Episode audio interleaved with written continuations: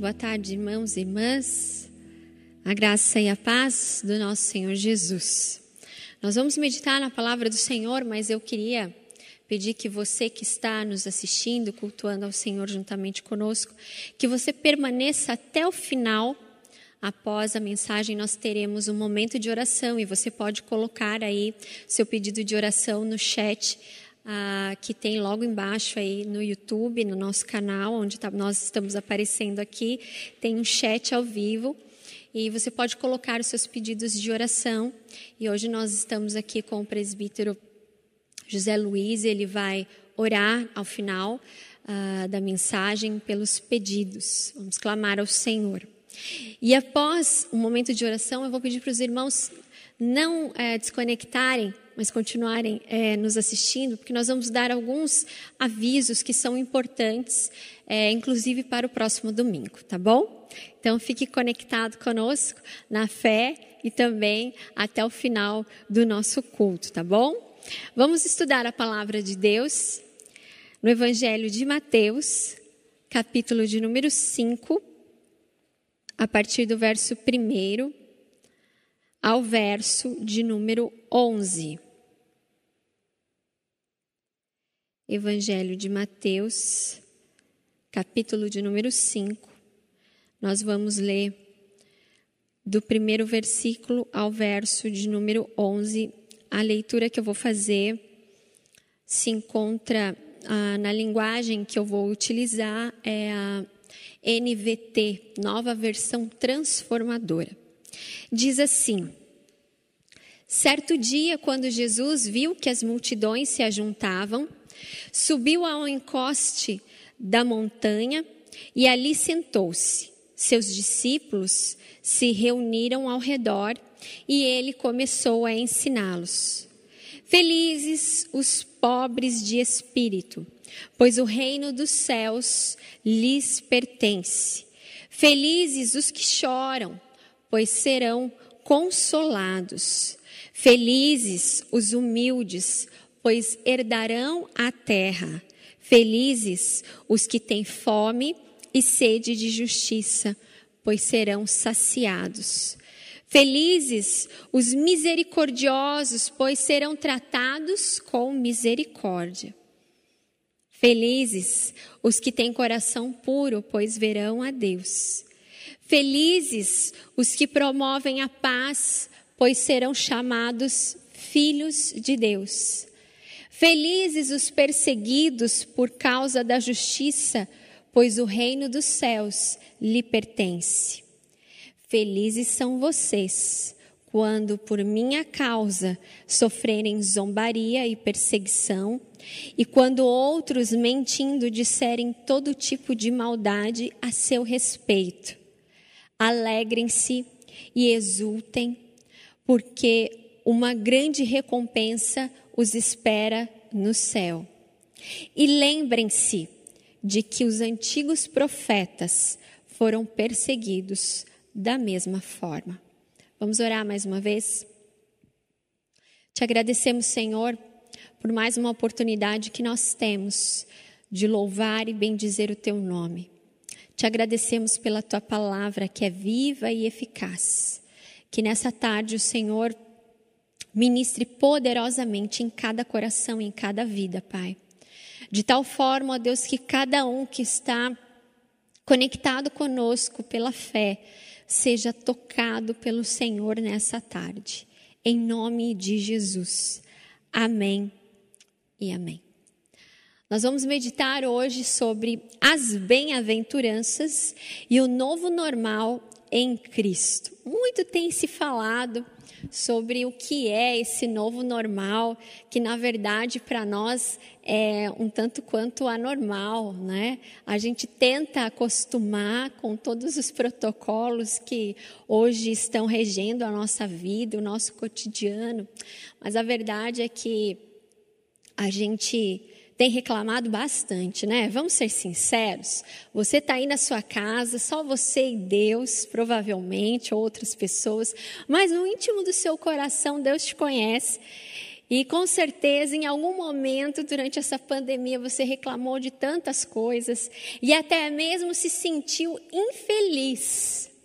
Outro dia encontrei uma irmãzinha aqui da igreja e ela falava assim: Pastora, eu não aguento mais, eu quero ir para a igreja, eu não estou sendo feliz assim, né? E, claro, cada um tem os seus motivos, os seus anseios, né? os seus desejos é, de poder voltar à vida e retomar algumas atividades. Mas eu olhei para aquela irmã e eu falei assim, irmãzinha, eu estou feliz de poder te ver viva, bem e com saúde. Então a nossa perspectiva de felicidade, ela precisa ser mudada nesses dias que nós estamos vivendo. Senão, certamente nós viveremos dias infelizes porque não acreditamos que somos bem-aventurados. E aqui a palavra de hoje é justamente essa: bem-aventurado quer dizer feliz. E a gente pode se perguntar, né, diante do texto, o que, que Jesus estava querendo ensinar às multidões, os discípulos daquela época, mas também nos ensina hoje, para o século presente, para o nosso dia a dia? Em primeiro lugar, ele estava ensinando um novo jeito de viver, a verdadeira cultura do reino. O que era normal para ele, se os irmãos continuarem os versículos posteriores, Jesus engata ali uma série de, uma série de ensinos sobre os relacionamentos e o jeito de viver que eles deveriam, como seguidores, como uh, cristãos, como pessoas que conhecem a Deus, como uh, possivelmente religiosos, é que verdadeiramente aquilo que eles deveriam viver e praticar no seu dia a dia. Nos versículos posteriores às bem-aventuranças, Jesus então é, traz uma série de valores espirituais do reino de Deus, de como se relacionar com Deus e também uns com os outros. Vários versículos, se os irmãos repararem quiserem ler depois, posteriormente, são versículos conhecidos. Jesus fala: Ouviste o que foi dito, mas eu, porém, vos digo. Jesus está ensinando nesse momento para aquelas pessoas que estavam ouvindo que havia haveria que ter uma mudança no coração e na atitude deles. Ele inaugurava então uma nova maneira de viver, os verdadeiros valores do reino na conduta e daqueles que realmente pertencem a Deus. O novo normal em Cristo são exatamente essas coisas que o próprio Jesus ensina. Porque aqueles que estão em Cristo, diz Paulo, novas, nova criatura é. Nós não andamos mais segundo o padrão desse mundo, nós andamos de acordo com os valores do reino. Jesus pregava o amor de Deus de uma forma totalmente diferente do que os doutores da lei ensinavam. Eram hipócritas, eram gananciosos, eram ah, faziam acepção de pessoas, excluíam e outras coisas mais que nós vemos ah, nos evangelhos. Jesus aqui inaugura e fala para eles essa nova maneira de viver. Olha, vocês ouviram que, que foi dito que era para fazer assim, mas eu, porém, vos digo. Porque é um novo nascimento. O amor de Deus e a verdadeira felicidade se revelam no cotidiano e na forma como a gente vive e se relaciona uns com os outros. Esse novo normal que Jesus estava falando aqui, dos, dos ensinos, dos valores do reino, era uma mudança que acontecia de dentro para fora. Era algo que começava no coração, quando Jesus fala da questão do adultério. E ele fala: olha, se alguém olhar para uma mulher e cobiçá-la, já adulterou só com o olhar. É uma nova maneira, é um novo normal. O que Jesus estava propondo era realmente uma cultura do reino totalmente diferente do que os doutores da lei, do que os religiosos que estavam no templo viviam, porque pregavam, mas não viviam de fato o que é, estava era para era para se viver. Então, como novas pessoas em Cristo Jesus, nós adotamos uma nova maneira de viver, verdadeiramente seguindo a palavra de Deus. Quantos de nós não conhecemos, ou mesmo, talvez você até mesmo já se envergonhou diante de atitudes que você não deveria ter tido, mas por causa da sua humanidade, da carnalidade, você teve, teve atitudes que não condiziam com o verdadeiro seguidor de Deus, com o verdadeiro discípulo de Jesus. Quantos maus testemunhos nós ouvimos quando hoje as pessoas, quando falamos de evangelho, quando falamos de cristianismo, muitas vezes as pessoas não acreditam por quê? Por causa da maneira de viver. É claro que quando nós nos deparamos com erros, nós pedimos perdão para Deus e Ele é misericordioso para nos perdoar e nos colocar novamente no caminho certo. E é por isso que é maravilhoso pertencer ao Senhor, porque quando confessamos, quando nos arrependemos, Ele nos ensina através do seu amor, um amor que nos perdoa, nos aceita e nos coloca novamente nos planos e nos caminhos que Ele preparou para nós. Ele nos ensina uma nova maneira de se viver. O nosso Deus não é um Deus que simplesmente nos abandona ou dá as costas para seus filhos e suas filhas, mas é um Deus que sempre está pronto a perdoar e com seus braços abertos para nós. Por isso que o, o que Jesus ensina para aquelas multidões, para as pessoas que estavam ali, era verdadeiramente a cultura do reino de Deus. Uma cultura de transformação, de vida e de atitudes. Em segundo lugar, ele ensina que ser bem-aventurado é um benefício daqueles que estão em Cristo.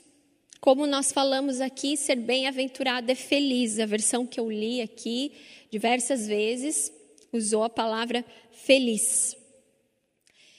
E felicidade para nós, hoje, no nosso mundo, e acredito que também naquela época, e por isso Jesus traz esse ensino, Felicidade para nós tem a ver com circunstâncias. Quando nós passamos por dificuldades, quando nós passamos por lutas, quando nós passamos por momentos tristes, quando nos sentimos injustiçados, a gente não se acha bem-aventurado. Nós não nos achamos felizes em Cristo.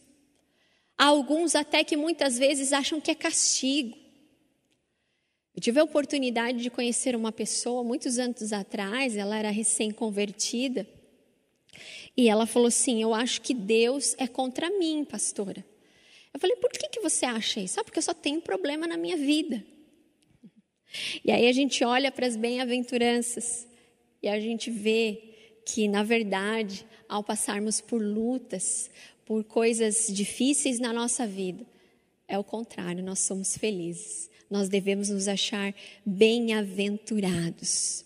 E ser bem-aventurado, de acordo com o que Jesus ensina, é ir contra aquilo que o mundo acha que é normal. Aliás, esse ensino de Jesus vai contra os ensinos de, de uma vida triunfalista.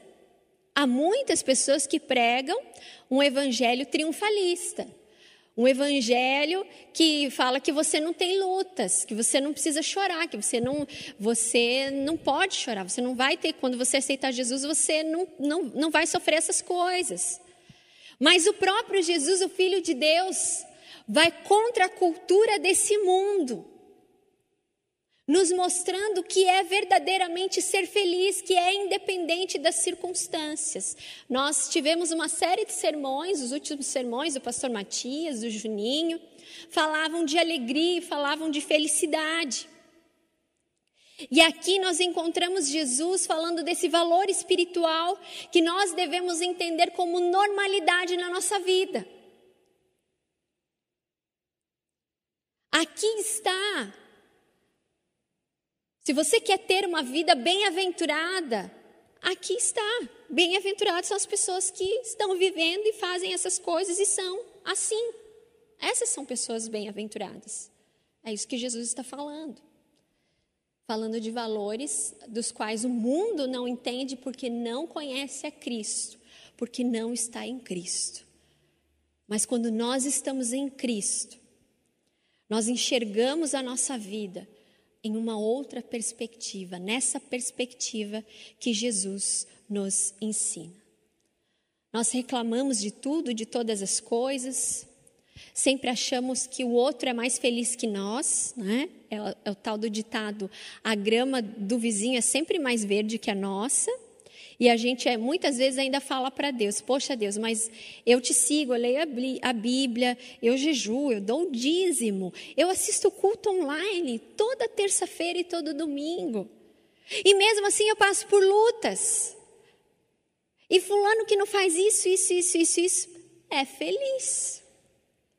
A gente cai no pecado que é da inveja. Da inveja e da incredulidade a Deus. Porque Deus é soberano sobre todas as coisas. Ele faz cair as chuvas sobre os bons e sobre os maus, assim diz a palavra do Senhor. Mas isso é difícil para nós entendermos. Se é, olharmos essas coisas apenas do ponto de vista humano. Mas quando nós estamos em Jesus, em Cristo, a nossa vida se ressignifica. A nossa vida entra num novo normal que é anormal para o mundo. Mas para aqueles que estão em Cristo, eles encaram as coisas que acontecem no seu dia a dia com esses olhos de bem-aventurados. As bem-aventuranças, a felicidade que Cristo nos propõe e tem para nós, para aqueles que, que vivem nele e por ele, ela é uma felicidade permanente, independente de circunstâncias ela não depende, ela não é futura, mas ela é para ser desfrutada no agora, nesse momento. Nesse momento, vamos dizer assim, tão confuso da história da humanidade, nós podemos nos sentir sim bem-aventurados. Claro que nós lamentamos situações tristes que nós vemos de pessoas, infelizmente, ah, morrendo por conta do vírus. Mas nós devemos entender que Deus tem um plano para cada um de nós. Que Ele tem o controle das nossas vidas. É Ele quem dá a vida e é Ele quem tira a vida. Essa decisão cabe a Ele, não a nós. Nós queremos viver. Mas o futuro das nossas vidas ao Senhor pertence. E é por sabermos que pertencemos ao Senhor é que nós devemos sim nos considerar felizes, bem-aventurados. O mundo pode olhar para nós e falar assim: essa pessoa é infeliz, olha quanta tristeza, olha quanta dor, mas se essa pessoa tiver Cristo, ela desfruta da alegria que vem dos céus, a alegria celestial. Talvez eu perguntasse para você o que é ser bem-aventurado, o que é ser feliz, talvez você falasse assim: ó, ser feliz para mim é ter paz, não ter problema, não ter dificuldade financeira, porque para o brasileiro é isso. Se ele não tiver dificuldade, dificuldade financeira, ele é feliz.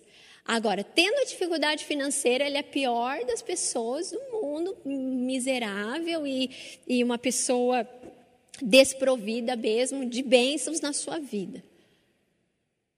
Um dia alguém falou assim: Ah, eu queria ter paz na minha vida. Eu falei assim: Sabe quando que a gente vai ter paz plena mesmo na nossa vida? Sem problemas, sem pensar nas contas, sem pensar em boletos, sem pensar em coronavírus. Sabe quando? Quando o Senhor fala assim: Ó, vem, sobe, Você quer ter paz assim? Muita gente fala: não, não, não, quero ter paz aqui. A gente pode ter paz. Porque paz, a verdadeira paz que o Senhor nos dá, ela não é a ausência de problemas, de dificuldades. Aquele que está em Cristo vive uma nova normalidade pela fé, de passar por dificuldades sorrindo. Sorrindo porque sabe que Deus está no controle de todas as situações da sua vida. É isso que Jesus está ensinando para aquela multidão, é isso que Jesus ensina para nós hoje. Pare de reclamar da vida. Olhe para tantas coisas que você tem ao seu redor. Olhe para a sua própria vida, por você estar tá hoje respirando, podendo participar desse culto. Você é bem-aventurado. Ah, mas eu estou sofrendo perseguição no meu trabalho. Ah, eu estou. Na minha casa não tem paz, não tem sossego, é só briga. Aqui, Jesus nos ensina uma nova maneira de viver, porque é nesses momentos que nós testificamos quem nós servimos e quem nós cultuamos. Eu quero passar brevemente, porque falar sobre todas as bem-aventuranças levaria um bom tempo, né, de um estudo profundo. Mas eu quero é, destacar algumas dessas bem-aventuranças, como a primeira delas, que Jesus fala que aqueles que são pobres de espírito, felizes os pobres de espírito, pois o reino dos céus lhes pertence. Já falei aqui algumas vezes, uma das coisas que a pandemia nos ensinou, ensinou para o mundo inteiro, é que não adianta você ter muito dinheiro. Dinheiro nesse momento agora, não adianta se você não tiver o principal, que é Deus no seu coração, e saúde. Infelizmente, é isso. Aqui, claro que Jesus está falando, felizes os pobres de espírito, nada tem a ver com riquezas desse mundo, não tem a ver com coisas materiais. O que Jesus está falando aqui, os pobres de espírito, interiormente, aquele que, que depende totalmente de Deus, aquele que se acha o menor dos menores, pobre de espírito. Mas a cultura que a gente vive hoje, as pessoas são gananciosas, são arrogantes. São pessoas que muitas vezes acham que são ricas, mas no fundo são pobres. Podem ter um milhão na conta, mas são pobres dentro do seu coração porque não têm a Deus e se acham muito maiores que as outras.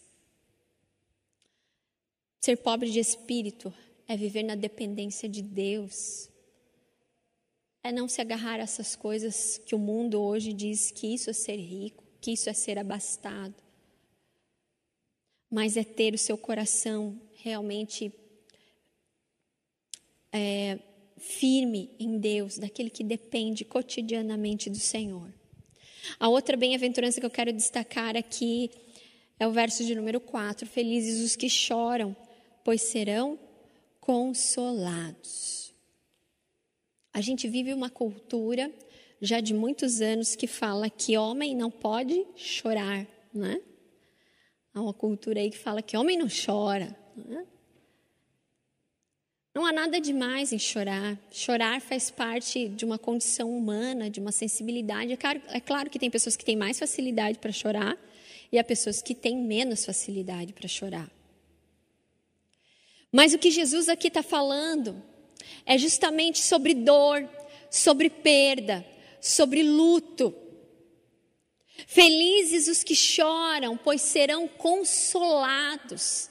E aquele que nos consola é somente o Senhor através do seu Espírito Santo. É claro que nós não queremos perder pessoas que nós amamos, pessoas queridas, próximas a nós. Mas quando perdemos, nós podemos nos alegrar porque o consolo vem, o conforto vem do Senhor. E de saber que a nossa vida não é aqui. A nosso, o nosso lugar aqui é passageiro, mas a nossa morada permanente é no lar eterno. E quando nós entendemos a nossa vida por essa perspectiva, e é isso que Jesus ensina para eles, é que a gente pode desfrutar do Espírito Santo de Deus todos os dias nos consolando e nos confortando através da Sua presença em nós. Agora, muitas pessoas que ao passarem por situações de dor, de luto, elas não conseguem se reerguer. Muitas vezes porque elas não entendem essa nova normalidade que Jesus ensina através do Evangelho, de que nós temos vida é nele. A nossa vida aqui é um sopro, mas a nossa vida mesmo Onde nós vamos morar é o lar celestial, lá é o nosso lugar. Enquanto estivermos aqui, vamos passar por lutas, dificuldades, perdas, dores, mas nem por isso podemos nos considerar infelizes, porque não estamos sozinhos, mas temos o consolo que vem do Espírito Santo do Senhor.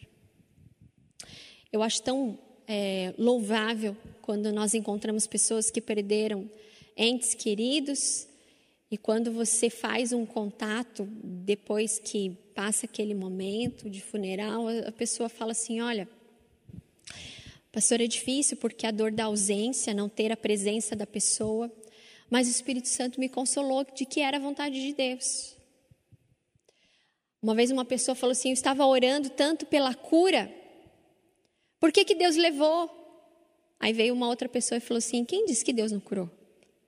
Deus atendeu as orações. Deus curou eternamente. Essa pessoa já desfruta da glória eterna. Por isso, felizes os que choram, porque serão consolados.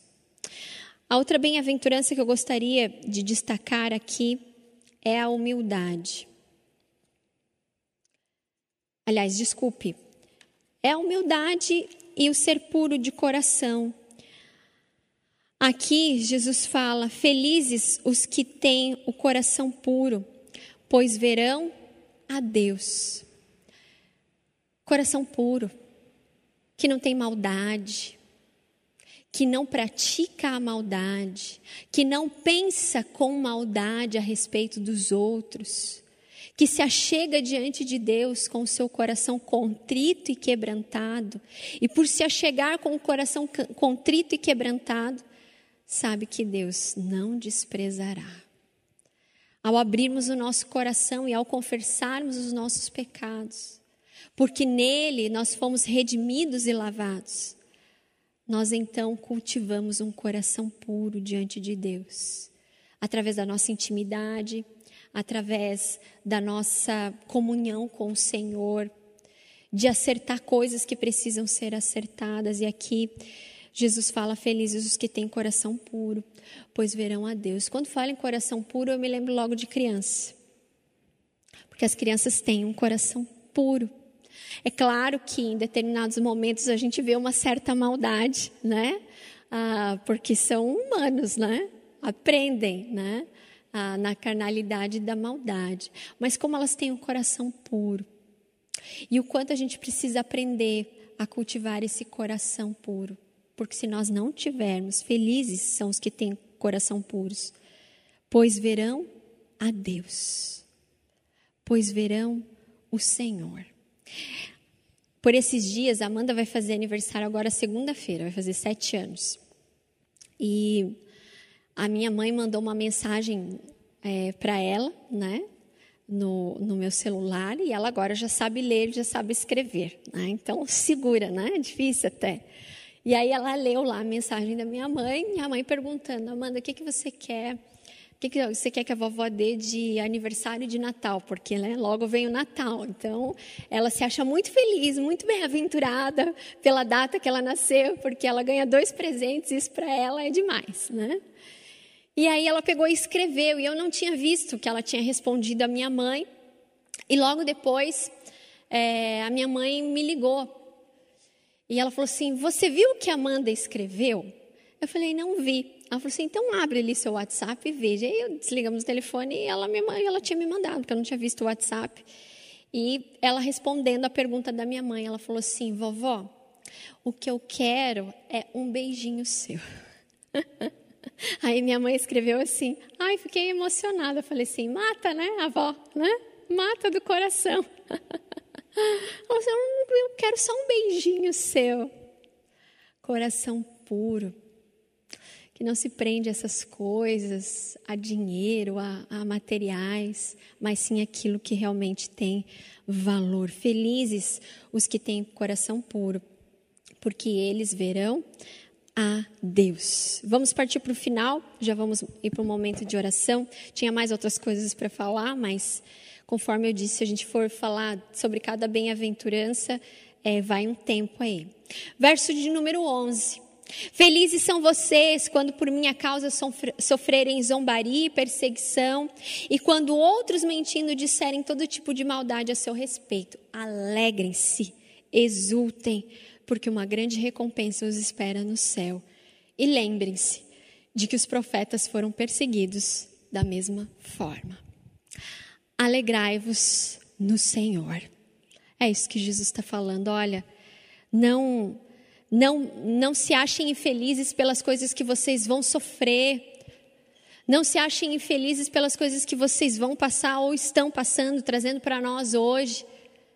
Mas felizes, alegrem-se, exultem, porque uma grande recompensa os espera no céu.